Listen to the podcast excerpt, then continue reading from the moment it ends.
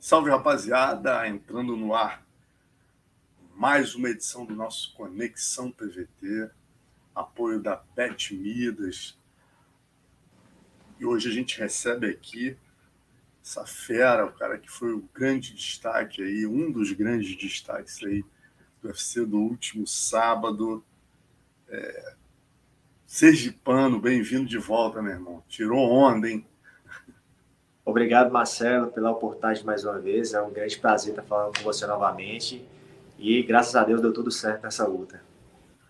Pô, se deu, cara. Impressionante aí o que você conseguiu fazer, né? Se tivesse pego assim um cara que é um striker, que, poxa, não tem experiência em defesa de queda, ou que não, não lutou com grandes grapples, né? Mas você pegou um dos caras mais experientes da divisão. O cara não era aí número 10 do ranking por acaso, né, cara? E você obliterou o cara. O cara deu, tava olhando os números, né? Em três rounds, durante dois dos três rounds, ele deu zero golpes significativos em você, cara. Realmente é aquela certeza de que o trabalho foi bem feito, né? É, tanto meus treinadores, Felipe Lima, Otávio Duarte, estudou bem essa luta, né? A gente montou uma boa estratégia, uma boa movimentação para tentar anular o jogo dele e na hora da luta ocorreu tudo que a gente treinou, né? Foi um camp bem extenso, né, Marcelo? Porque essa luta iria acontecer em abril, só que ela caiu por, por, por motivo do Raul, depois foi remarcada agora para dia 2 de julho. Então a gente vinha com muita bagagem de estudo, de, de movimentação dele, de lutas que a gente visualizou, assistiu junto, para poder conseguir montar uma boa estratégia e conseguir aplicar o meu jogo, né? E graças a Deus, todo treinamento, toda estratégia que foi montado pelos meus treinadores, deu tudo perfeito na luta. É, eu estava até conversando aqui com o Felipe, né, cara, que ele falou que tem um cara muito generoso ali nos treinos, que você sabe que esse armlock teu, né, ele pega num ângulo meio complicado, que é difícil o cara é, é, sentir dor, né, então pode quebrar. Então, muitas vezes ele, ele diz que você às vezes pega a posição e larga, né, para não machucar o colega. É, às vezes acontece, né? Quando você está treinando com, com um amigo, com parceiro de treino, né? É, no meio da luta ali é normal a gente querer segurar uma posição, mas eu entendo que essa posição, às vezes, ela não, não encaixa na articulação do cotovelo, encaixa no número. E o osso, não, você não sente dor no osso. Quando você sente alguma dor no osso, já está quebrado, trincado, né? Então é melhor você soltar uma posição e o treino continuar, e você ter o parceiro de treino poder te ajudar sempre, do que você causar uma lesão no amigo, né? E perder um, um companheiro de treino que isso aí vai fazer muita falta no camp todo. E com relação à tua tática, né, pro, pro, pro Ryan Hall, né, o homem ambulância, alguma coisa te surpreendeu? Assim, pelos números, não, né, cara? Foi exatamente o que você, Tatá e Felipe planejavam, né? É, eu achei que ele fosse se soltar mais, né? Eu acho que ele ficou com muito receio de eu colocar ele para baixo e isso acabou travando o jogo dele. E eu soube aproveitar da melhor maneira possível, sempre cortando a passada, controlando a distância, a distância era minha, tentando mudar o nível para poder confundir na hora de, da entrada de queda, né? Tocando ele, chutando ele, e foi pressionando o tempo todo na grade, deixando ele acuado. Nos estudos que a gente fez, a gente sabia que quando ele anda para trás, é o momento que ele, ele se está pressionado, é a hora que ele é, se torna um lutador mais fraco, né? Quando ele está caminhando para frente, soltando seus golpes, batendo, ele é um é um cara bem difícil de parar. E na hora da luta ocorreu tudo como a gente treinou, tudo como a gente tinha estudado, né? É, fruto de muito estudo e muito trabalho, Marcelo. Foi um, foi um camp bem longo, um camp de cinco meses, né? Bastante sparring, tomei bastante chute. Então, porra, pareceu fácil, mas foi um camp, um camp não, uma luta bem estratégica, onde eu não poderia errar, né? Ainda mais falando que era um top 9, um cara que lutou com grandes nomes, lutou com Anderson Silva, lutou com Chris Weidman, Thiago Marreta, Mussas, Cara de Sapato, e aí vai grandes outros nomes, né? Então, muito feliz com a minha vitória aí sobre um grande atleta. Cara, e, e até legal a gente citar alguns nomes, né? O, o Felipe estava falando para mim que você treinou com muitos pesos pesados também, né? É, eu tenho dois pesos pesados na minha academia, né? Que é o Hugo Cunha, que estava com a luta marcada contra o Bochecha, e o KLB, que já foi atleta do UFC também. São dois caras que são do grappling e tem uma boa base da luta agarrada, né? Então, assim, quando você faz a força com esses caras aí, é, e você consegue pelo menos uma quedinha, ou, ou, quando consegue uma quedinha, né? e vai treinar com um cara da sua categoria, né? Você se sente mais à vontade, né? Questão de fazer força, né? E graças a Deus deu tudo certo aí, além dos outros sparring que eu também tive na TFT lá, a galera, o Merenda, o Jairo, um garoto aí que, que vai estar tá destacando, vai lutar o LFA agora, entendeu? É um cara que tem um bom boxe, entendeu? Eu usei bastante ele por causa do Jeff, do Ryan, que é bem rápido, né? Então a gente usou um cara da categoria abaixo para botar, velocidade de resposta. E na hora da luta aconteceu bem isso. Ele jepiava, eu tava com tempo para tirar a cabeça e matar a mão da frente. Foi exatamente o, o jab dele foi com borrachinha, né, cara? Se eu não me engano, foi foi o que deu mais trabalho ali, foi o jab dele, né?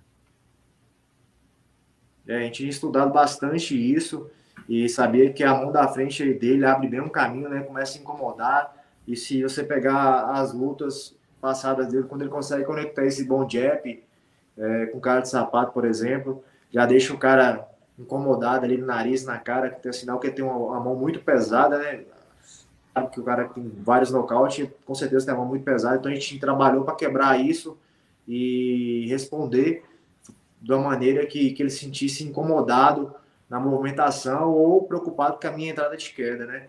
E como eu controlei essa distância ali, ele não estava conseguindo me tocar, é, tentando mudar o nível o tempo todo, acabou que ele ficou mais preocupado com o meu jogo do que soltar o próprio jogo dele, e isso favoreceu isso na luta para mim.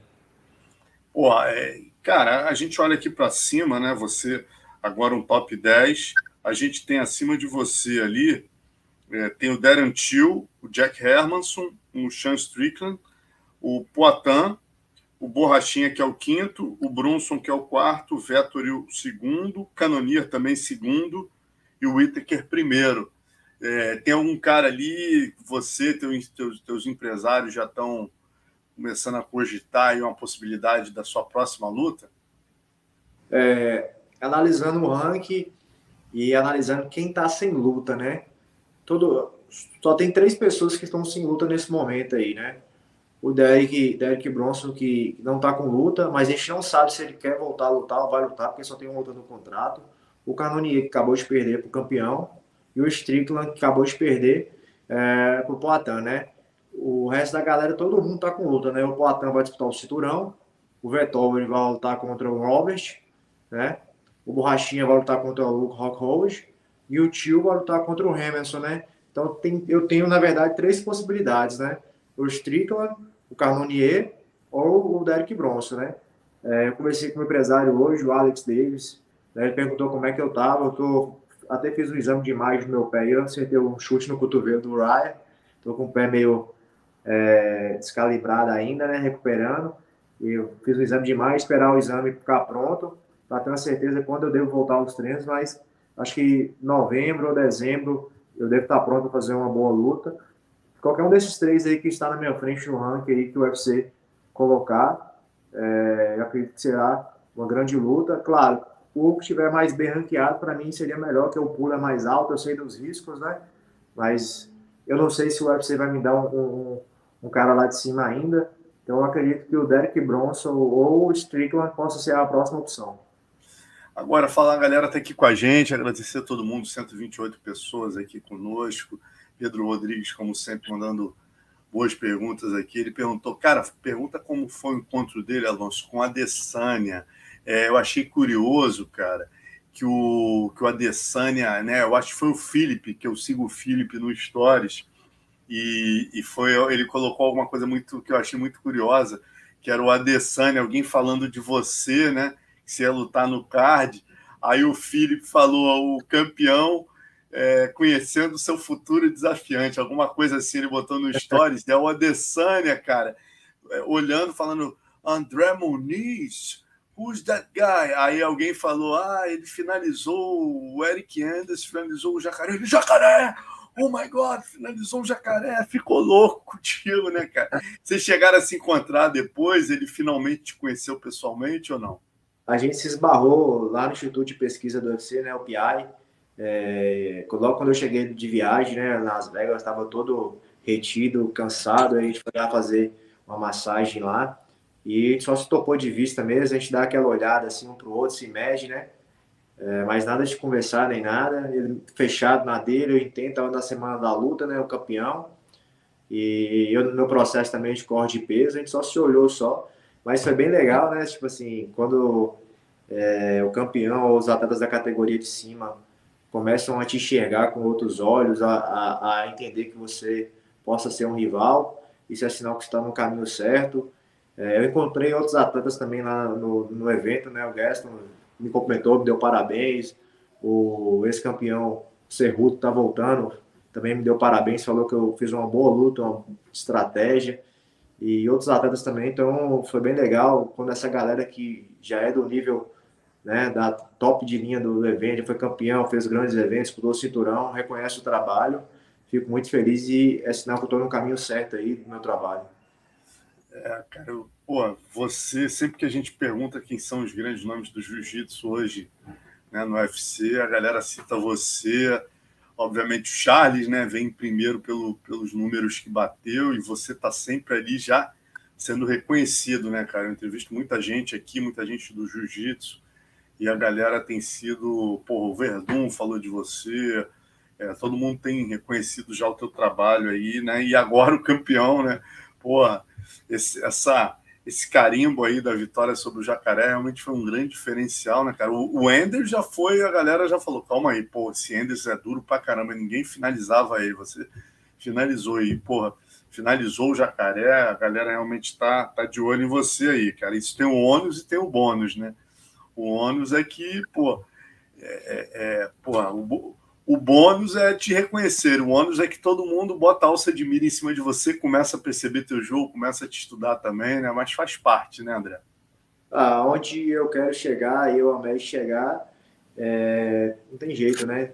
Da mesma maneira que eu estudo meus adversários, que eu assisto as lutas do peso médio, analisando todo o estilo, maneira de luta dos possíveis adversários, com certeza eles também estão me olhando, né? É, mas a galera acha que eu só tenho armlocks, ah, mas acho que eu fui fazer armlocks agora no UFC. Entendeu, Marcelo? Você pegar minhas finalizações, são mais estrangulamentos, né? Eu até tentei duas posições contra o Raul, mas ele defendeu muito bem. Teve hora de minha guarda que eu tentei dar um triângulo de mão, já quase que foi, ele virou. Aí depois eu inverti o triângulo, voltando com a mão laçando por dentro da cabeça, girando meu quadril. Eu estava bem esperto ali em questão de defesas, né? É, essas posições aí do saindo para as costas são uma só das minhas posições. Às vezes eu faço, às vezes eu não faço, depende muito do que o meu adversário oferece, né? Mas eu estou buscando muito evolução aí na minha parte de pé, no Thai, no boxe. E eu tenho certeza que é, vou continuar evoluindo, porque eu entendo que é onde eu tenho que melhorar ainda mais, eu tenho que melhorar em todas as áreas, mas é onde que eu tenho uma grande dificuldade e deficiência, e eu vou procurar evoluir para a minha próxima luta conseguir uma é, uma performance ainda melhor aí, mostrar para a categoria que eu sou um cara completo. Como é que você viu, né? Esse Pedro até tá falando aqui, né? O teu evento foi realmente um show do, do peso médio, né, cara? Foi marcado aí realmente grandes lutas de peso médio. E como é que você viu a luta principal do, do Adesanya com o Canonia? Uh, eu achei que o campeão quis se preservar, mas eu também entendo que o Canonier, por ser um desafiante, deveria buscar mais a luta, né? Se você pegar as últimas lutas dele, foi bem explosivo, foi para matar, para morrer, né? E chegou na hora de disputa do cinturão, eu não sei se é o momento, porque é a disputa do cinturão, ou o próprio Israel, por controlar a distância o tempo todo, não deixar ele chegar. É, ele não conseguiu impor seu jogo, né? Que é tão explosivo, forte, tem mãos pesadas. Eu acho que o campeão é, foi inteligente, manteve uma luta controlada eu sei que é uma luta feia para o público, né?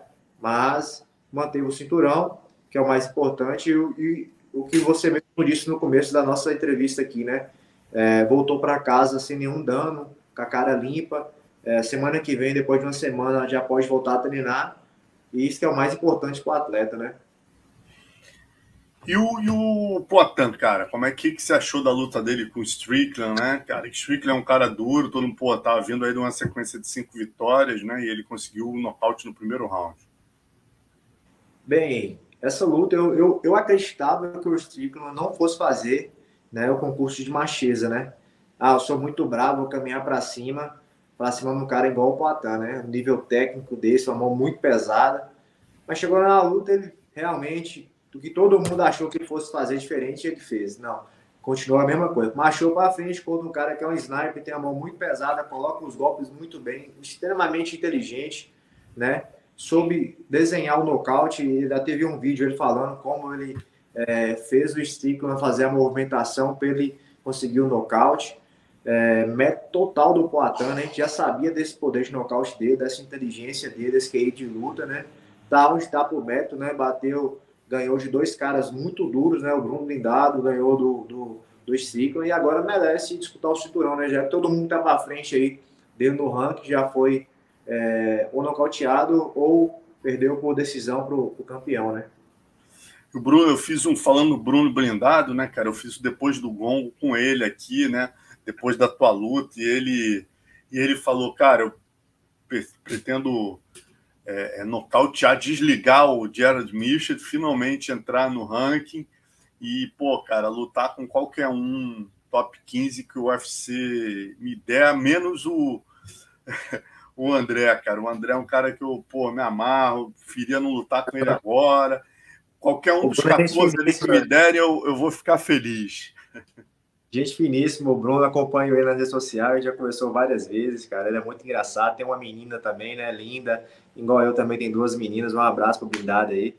É, porra, gente que é brasileiro aí, que pô, demorou chegar no UFC, né? A gente sabe que a dificuldade que é se manter na organização. Tem tanto cara gringo pra gente poder sair na porrada, né? O que a gente puder fazer para poder evitar a luta entre a gente, eu acho que é importante, né? Isso aí que o funil vai só apertando e chega uma hora que não tem para onde correr, né? Mas o que eu puder fazer também para não lutar nem com blindado, nem com outros brasileiros que estejam próximos de mim no ranking, se eu tiver uma escolha, eu vou escolher lutar com outros caras, por várias coisas, né, velho? Acho que não vem necessidade de dividir o público brasileiro, colocar um brasileiro contra outro brasileiro agora. E é um cara que eu não queria lutar pela pessoa que ele é, pelo trabalho que ele fez. Mas se um dia ele for campeão, eu for campeão e eu tiver que desafiar, é uma coisa de trabalho, a gente já conversou isso.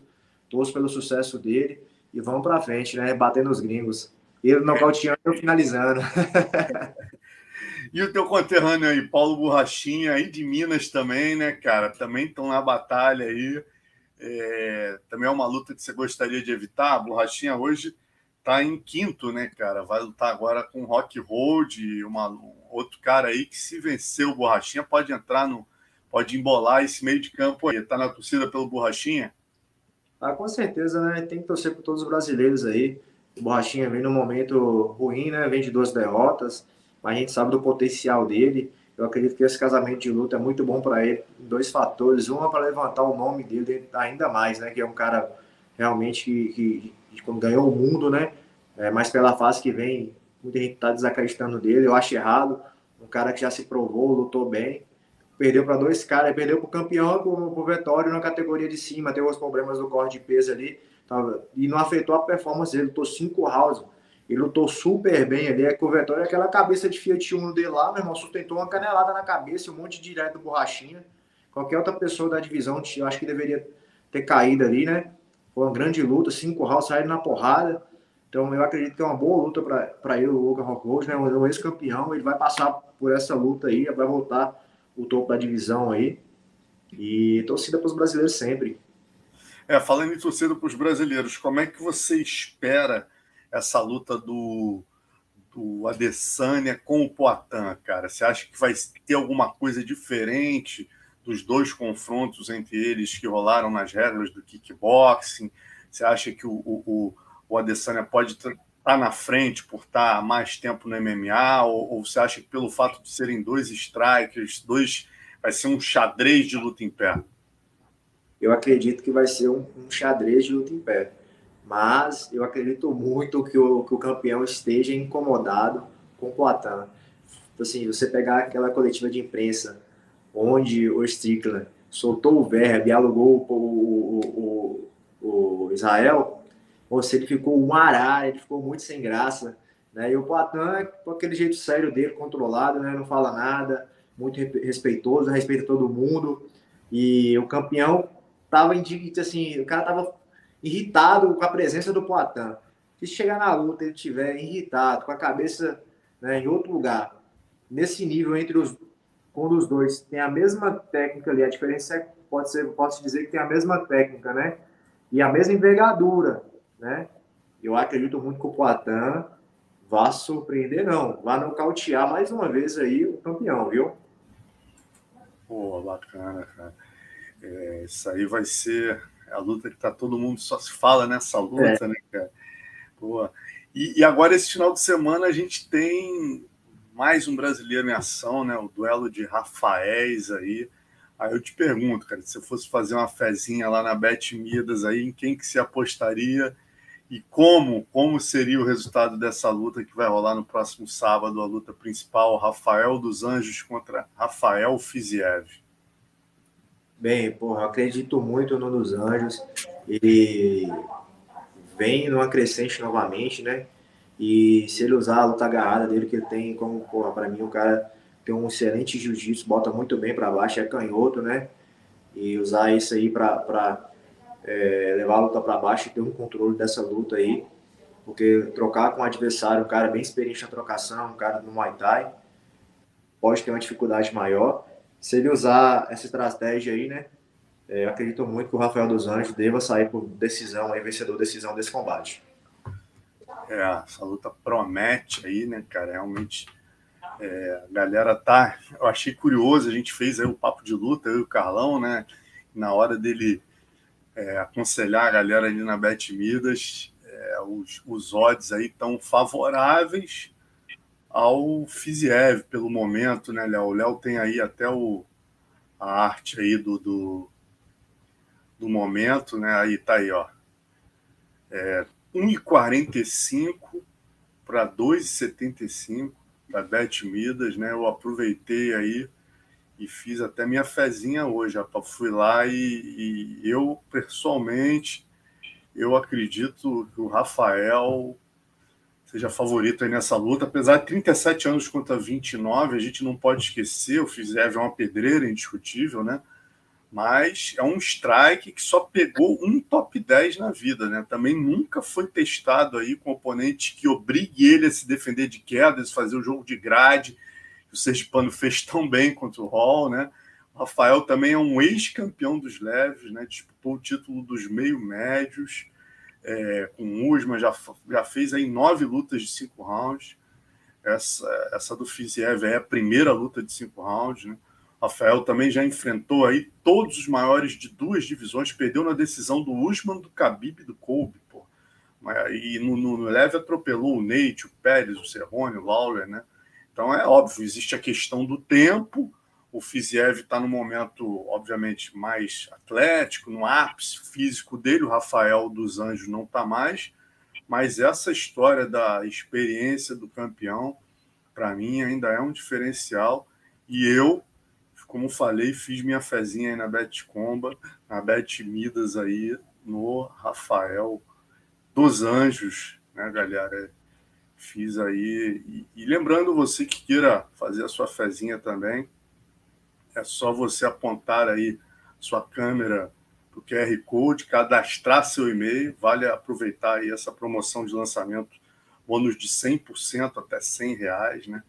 E na hora de cadastrar, você coloca lá o código Midas da Sorte. Valeu, galera. Essa é a dica aí.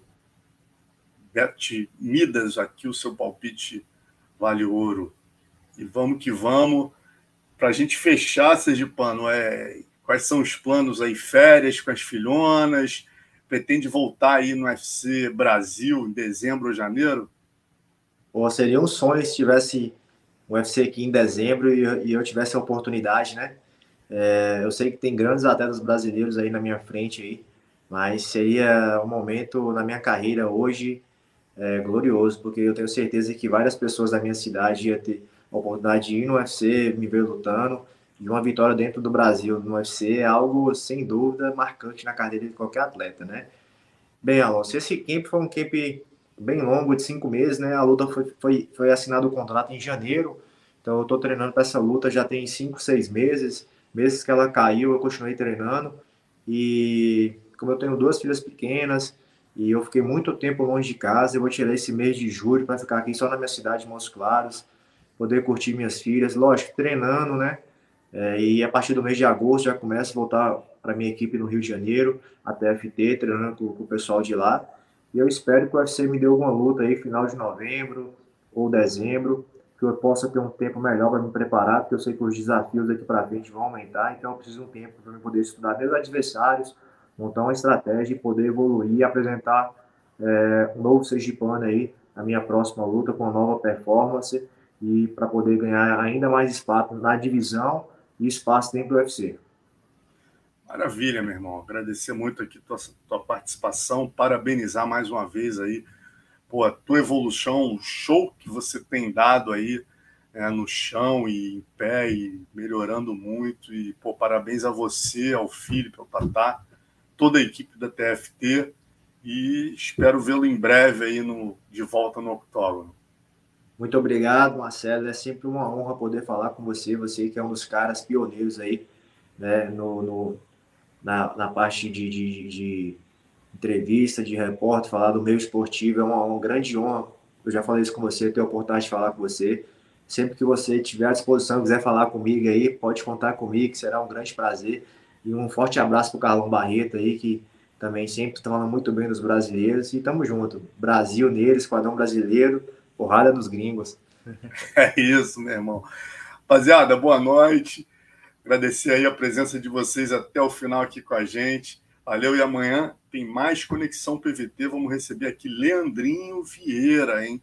Ex-treinador do Macaxev. Vamos trazer aí muitos detalhes aí, como é que essa galera da AKA treina. Aguardo vocês aqui nesse mesmo bate-horário. Abraço a todos.